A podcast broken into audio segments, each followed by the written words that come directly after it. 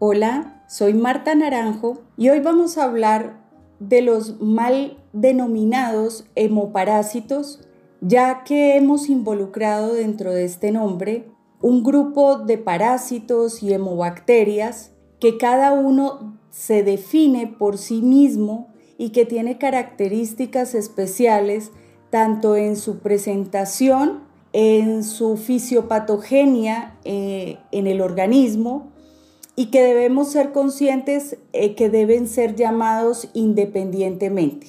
Específicamente vamos a hablar en especial de dos agentes infecciosos, ambos transmitidos por las garrapatas y que afectan especialmente a nuestros perros. Ellos son la erliquia y que dentro de, esa, eh, de ese género encontramos también diferentes especies como son la Erliquia canis, la Erliquia wengi, en la Anaplasma platis, el Anaplasma phagocytophilium, que son los de aparición mucho más frecuente en nuestras mascotas. La Erliquia es el miembro principal de estos agentes mencionados anteriormente. Es una bacteria pequeña, pleomórfica, es intracelular, cocoide, gram negativa. De otro lado, nos encontramos con la babesia. La babesia es un protozoo que habita dentro de los glóbulos rojos y está agrupada informalmente como babesia pequeña, a la cual denominamos babesia gibsoni, y babesia grande, en el cual están la Babesia canis con tres subespecies, Babesia canis canis, Babesia canis rossi y Babesia canis bogeli. Si bien tanto la bacteria Ehrlichia canis como el protozoo Babesia canis comparten ciertas similitudes a nivel de su presentación clínica y también de su tratamiento, debemos aprender a diferenciarlos claramente, ya que esto nos va a permitir tomar las decisiones a futuro de acuerdo a las características de cada género. Empecemos por diferenciar la fisiopatogenia de cada uno de estos agentes infecciosos. Primero, la erliquia desencadena mecanismos inmunológicos y genera complejos inmunomediados que están envueltos dentro de su patogénesis.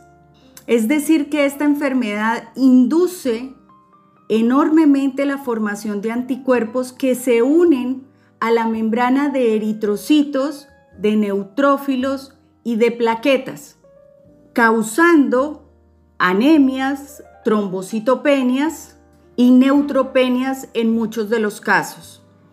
Es importante hacer énfasis en esta reacción inmunológica que ocasiona la erliquia y todos los géneros que están asociados a ella, ya que depende en gran medida una evolución satisfactoria y evitar que a largo plazo se presente en forma crónica entender que no solo hay que tratar el proceso infeccioso, que lo podemos atacar con los antibióticos, sino que debemos controlar el ataque inmunológico hacia todas estas células.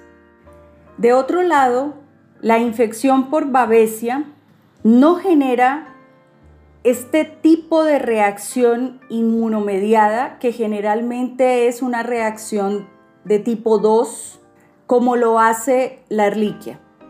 La babesia, al ser un parásito, vive a expensas de los eritrocitos, los necesita y en muchas ocasiones eh, se esconde de una manera que no permite reconocer al organismo este agente infeccioso rápidamente.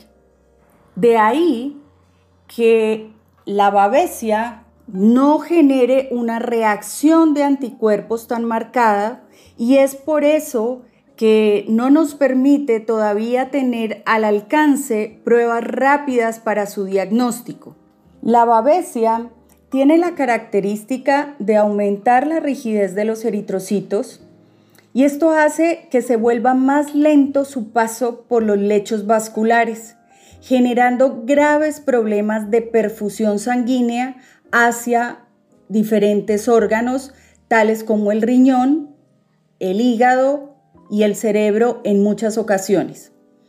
Además de esto anterior, induce la formación de una proteína parecida al fibrinógeno, lo que hace que se aumente la adherencia de los eritrocitos y causa una sedimentación en los capilares, agravando el problema de perfusión, sobre todo a nivel de órganos como el riñón. La vasculitis, que también es causada por este hemoparásito, es generada por los depósitos y por la sedimentación que se produce en los lechos vasculares. Entonces acá eh, tenemos varias diferencias en la forma de presentación o lo que ocasiona los síntomas que vemos reflejados. Es decir, en ambas enfermedades, por ejemplo, se produce vasculitis, pero se produce de diferentes maneras.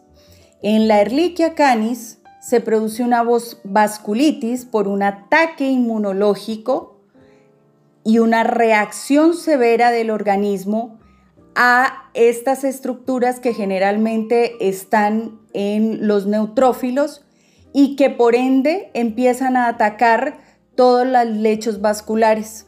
en cambio, en la babesia, la vasculitis se produce más por un fenómeno de tipo mecánico y esto hace que ambas enfermedades en su proceso de vasculitis sean tratadas y deben ser tratadas de una manera diferente. La trombocitopenia en la erliquia generalmente se debe a un ataque inmunológico contra las plaquetas. Sin embargo, eh, como estas plaquetas están marcadas por los anticuerpos, son eh, reconocidas como extrañas a nivel del vaso y por ende existe gran secuestro esplénico también en la erliquia. Eh, sin embargo, quiero decirles que principalmente la destrucción de las plaquetas se debe a un ataque y una reacción inmunomediada del organismo. Otro punto bastante importante a tener en cuenta con la trombocitopenia en la erliquia es que también existe una reacción inmunológica y un ataque contra células inmaduras y contra las células madre megacariocitos en la médula ósea. Cuando hablamos de la pancitopenia tropical canina, que era un nombre eh, antiguo que se le daba a esta enfermedad, y cuando estaba limitada solamente a los países tropicales, como es el caso de Colombia, donde yo vivo, eh, no se tenía claramente qué era lo que ocasionaba eh, la disminución general de todas las células sanguíneas. Hoy en día sabemos que hay una respuesta y un ataque severo contra los neutrófilos, eh, los leucocitos en general, porque ella tiene también trofismo celular, es decir, ella le gustan, dependiendo la especie, los diferentes tipos de célula. O sea que al parasitarlos y al entrar dentro de la célula y al replicarse, que generalmente lo hace por medio de fisión binaria, esos leucocitos quedan ya marcados como unos agentes extraños y provocan la respuesta del organismo y un ataque contra ellos. Pasa igual eh, con los eritrocitos, y pasa igual con las plaquetas. Entonces, eh, parte, y lo que decía anteriormente, parte de lo más fundamental que habría que tener en cuenta es eh, el control de la respuesta inmunitaria que generalmente debemos hacer con corticosteroides en el caso de la erliquia. Para el caso de la babesia, si bien hay una reacción, obviamente también como respuesta del organismo ante la enfermedad, esta reacción no es tan fuerte ni tan agresiva. Sin embargo, clínicamente, en muchas ocasiones observamos trombocitopenia de una manera eh, marcada, igual que como en la Ehrlichia. Eh, su fisiología o su fisiopatogenia de por qué se produce esta trombocitopenia no está muy clara ni está bien descrita en los libros. Pero eh, a mi modo de ver y en mi experiencia atribuyo esa trombocitopenia más a la agregación plaquetaria y al daño del lecho vascular que ocurre debido a lo que trataba de explicarles anteriormente, a que los eritrocitos eh, se sedimentan, no atraviesan fácilmente la barrera del lecho vascular y quedan atrapados y esto genera eh, un daño severo, una vasculitis, donde las plaquetas intentan reparar esos daños. Algo similar a la trombocitopenia que ocurre en la dirofilariasis, que es más por un consumo debido a los daños que se ocurren en las diferentes áreas del pulmón y obviamente eh, empieza a haber una agregación plaquetaria para tratar de reparar los daños que se ocasionan. La anemia en ambas enfermedades es un síntoma clínico que se encuentra presente. Sin embargo, se genera eh, por dos mecanismos diferentes. En la erliquia se genera básicamente por la formación de anticuerpos contra los eritrocitos de ahí que la erliquia genere fácilmente o desencadene fácilmente una anemia hemolítica inmunomediada secundaria. De otro lado, en la babesia se produce más un daño y una lisis del eritrocito por la ocupación y la replicación del parásito. Es decir, que el eritrocito sufre una lisis a nivel intravascular que genera aumentos en las bilirrubinas, genera colangitis y colangiohepatitis en una forma más frecuente en la presentación de la babesia.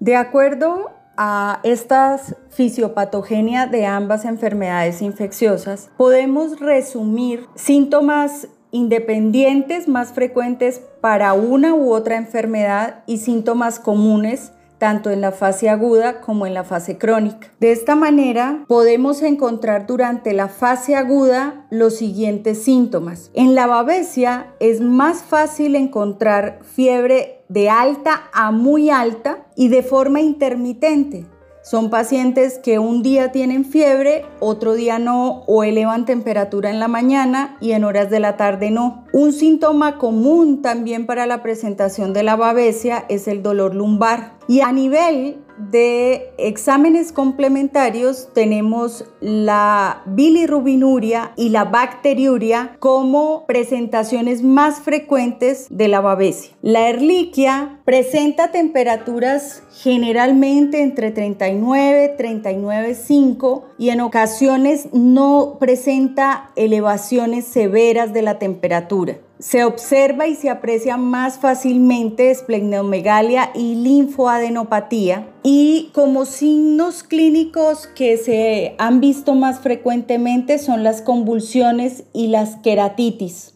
Como síntomas comunes encontramos plaquetas bajas, anemia, proteinuria y vasculitis. Durante la fase crónica, en babesia, es más frecuente eh, continuar encontrando fiebre, leucocitos normales o levemente bajos y la erliquia generalmente presenta temperaturas normales y viene asociada con una leucopenia severa. Los síntomas comunes para ambas enfermedades serían la anemia, la trombocitopenia y la linfoadenopatía.